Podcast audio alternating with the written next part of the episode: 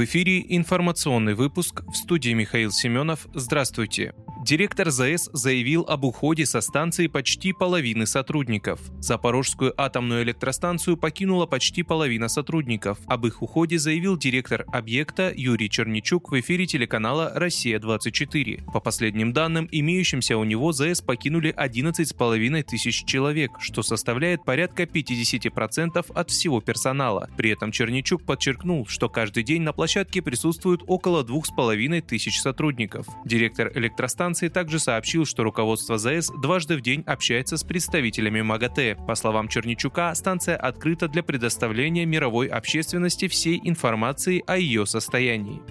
Россия и Индия до конца года начнут расчеты в рупиях. Индия может начать расчеты в рупиях в рамках торговли с Россией со следующей недели, пишет индийское издание Минт со ссылкой на генерального директора Федерации индийских экспортных организаций Аджая Сахая. Торговые расчеты с Россией по новой платежной системе ожидаются со следующей недели по некоторым поставкам, сказал он. По его словам, экспортеры и импортеры уже начали обращаться в банки для открытия счетов. Источник в правительстве Индии рассказал, что от 5 до 6 российских российских банков получили разрешение открывать счета в рупиях для облегчения международных торговых расчетов.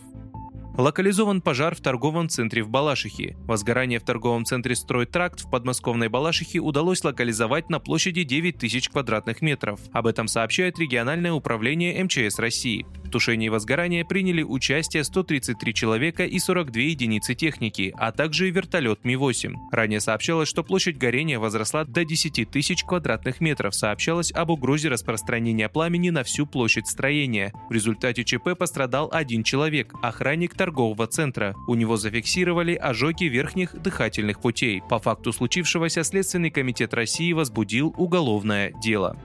Олимпийский комитет США выступил за участие российских спортсменов в Олимпиаде 24 в Париже. Об этом сообщила глава организации Сюзанна Лайенс. США поддерживают поиск возможностей вернуться к соревнованиям для спортсменов, которые тренировались для этого всю свою жизнь. Но мы категорически против того, чтобы они вернулись под национальным флагом, в то время как их страны находятся под санкциями, приводит слова Лайонс The Wall Street Journal. Лайнс также заявила, что санкции по флагу, гимну, любым обозначением России будут строже, чем на Олимпийских играх в 2022 году. Летние Олимпийские игры в Париже пройдут с 26 июля по 11 августа.